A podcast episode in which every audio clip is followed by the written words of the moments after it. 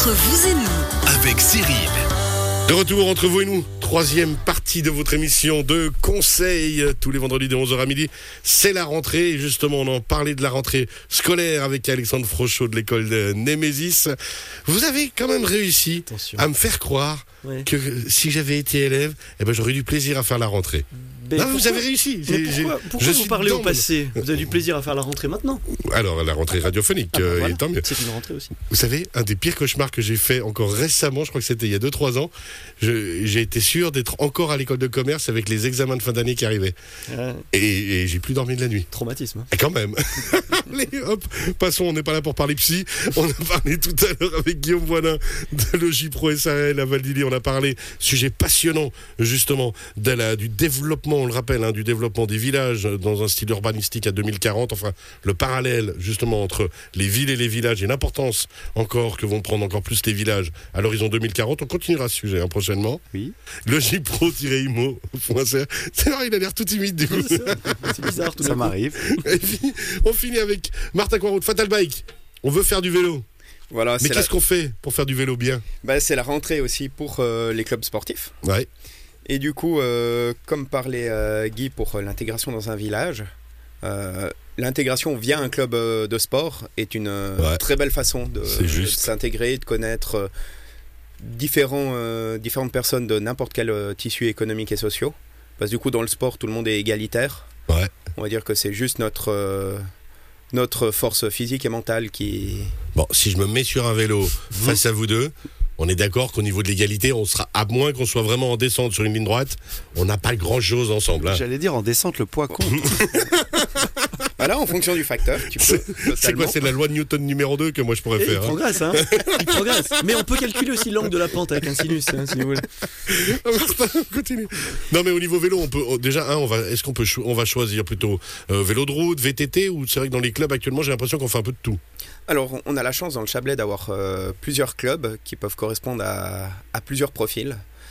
Euh, certains clubs sont un peu plus euh, destinés pour les enfants, d'autres pour, euh, pour les performances. Ouais. En parlant ben, enfants, bah, du coup, je reste persuadé que bah, pour euh, l'éducation, c'est c'est super important pour un enfant d'avoir aussi un cadre euh, sportif, pour lui Ouais. apprendre à, à gérer aussi euh, d'autres échecs que pas forcément un échec euh, scolaire, mais ça forge quand même un caractère et ça aide à, à progresser dans la vie parce que du coup dans le sport euh, on peut pas quelqu'un va pas pédaler à notre place Non, puis c'est vrai que, alors l'avantage, j'ai fait euh, 10 clubs de vélo quand j'étais gamin, et puis au fur et à mesure après l'adolescence, c'est qu'on apprend à bien faire du vélo, et plus on est à l'aise euh, sur son vélo, mieux on circule aussi, et on est encore plus en sécurité, ne serait-ce que pour circuler dans le trafic d'ailleurs.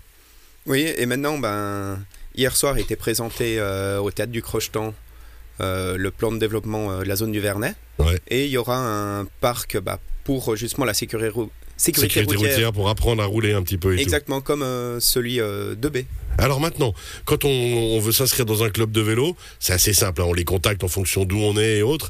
Est-ce qu'il y a des, euh, outre les âges et ce qu'on veut faire, deux, trois tips à retenir, deux, trois conseils à, à avoir, à prendre? Bah, c'est surtout avoir euh, l'envie, car euh, au final, un club va souvent s'adapter aux, aux demandes.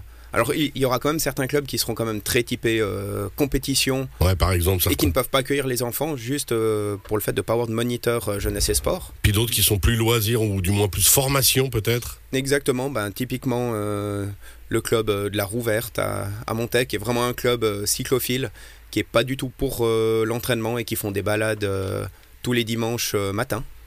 Parce qu'il faut se rendre compte aussi, hein, c'est qu'on voit beaucoup, beaucoup de jeunes, et tant mieux, qui font du vélo, de gens qui font du vélo.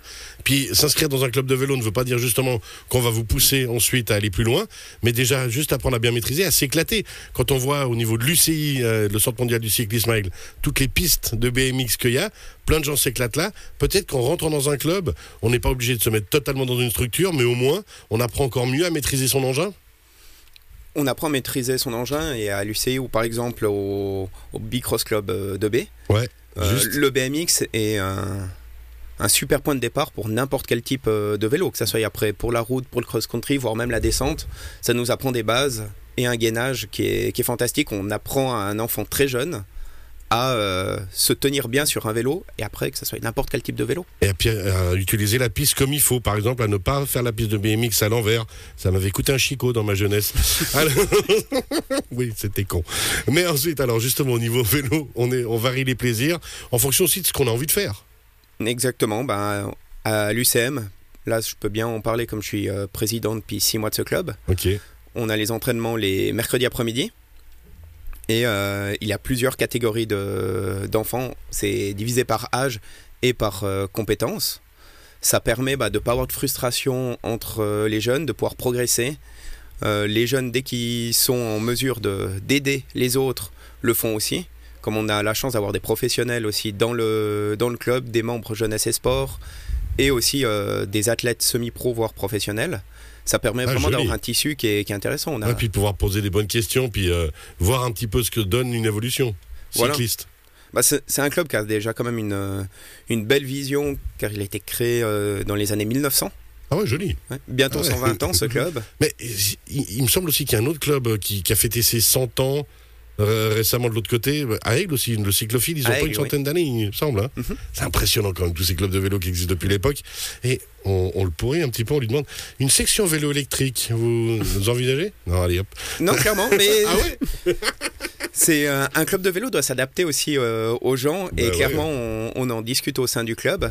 Comme euh, via le magasin, j'organisais déjà des sorties. Pas faire des sorties que pour les enfants, car c'est aussi important qu'un club ne soit pas destiné qu'aux enfants, mais aussi aux adultes, et que les adultes puissent prendre aussi du plaisir, qu'ils puissent faire euh, des sorties et s'amuser. Donc que ça soit en vélo de route, en cross-country, ou alors euh, en vélo électrique. Et après, ça peut amener bah, des passions aussi euh, de, de transmettre cette passion aux enfants. Et la plupart des clubs bah, payent les, les cours jeunesse et sport aussi à, à ces personnes motivées. Et puis, euh, rappelez quand même une chose, hein, parce que on- souvent on se dit, ben voilà, certains sports sont effectivement pas très chers comme le foot parce qu'on a juste besoin d'une paire de crampons.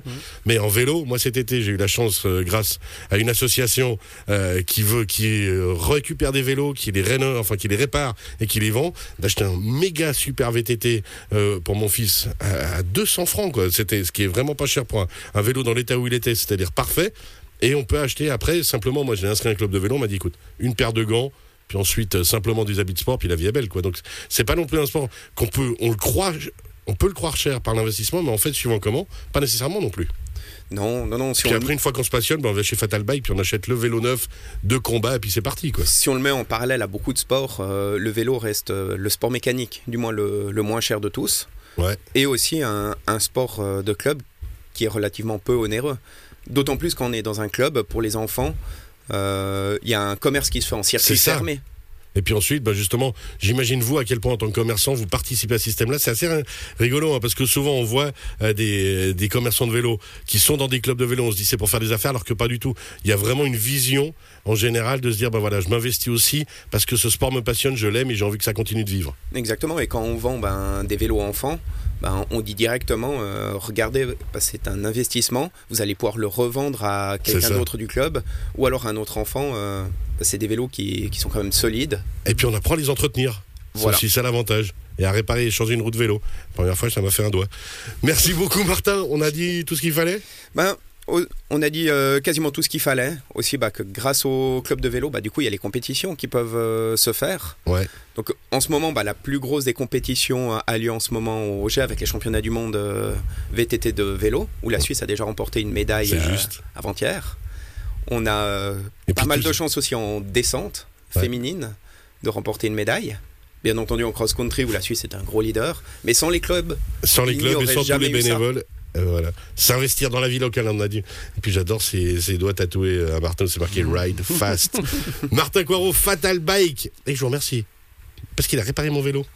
Eh ben, je comprends mieux pourquoi j'avançais pas très vite avant. Ah. merci beaucoup, c'était une super réparation. Non, mais c'est vrai. Quand euh, voilà. En tout cas, merci infiniment pour tous ces conseils. On retrouve, on rappelle, cette interview sur radiochablais.ch en podcast. Puis on se retrouve très bientôt. D'ici là, bon week-end et à très bientôt. Bon week-end. Bye bye. bon week-end.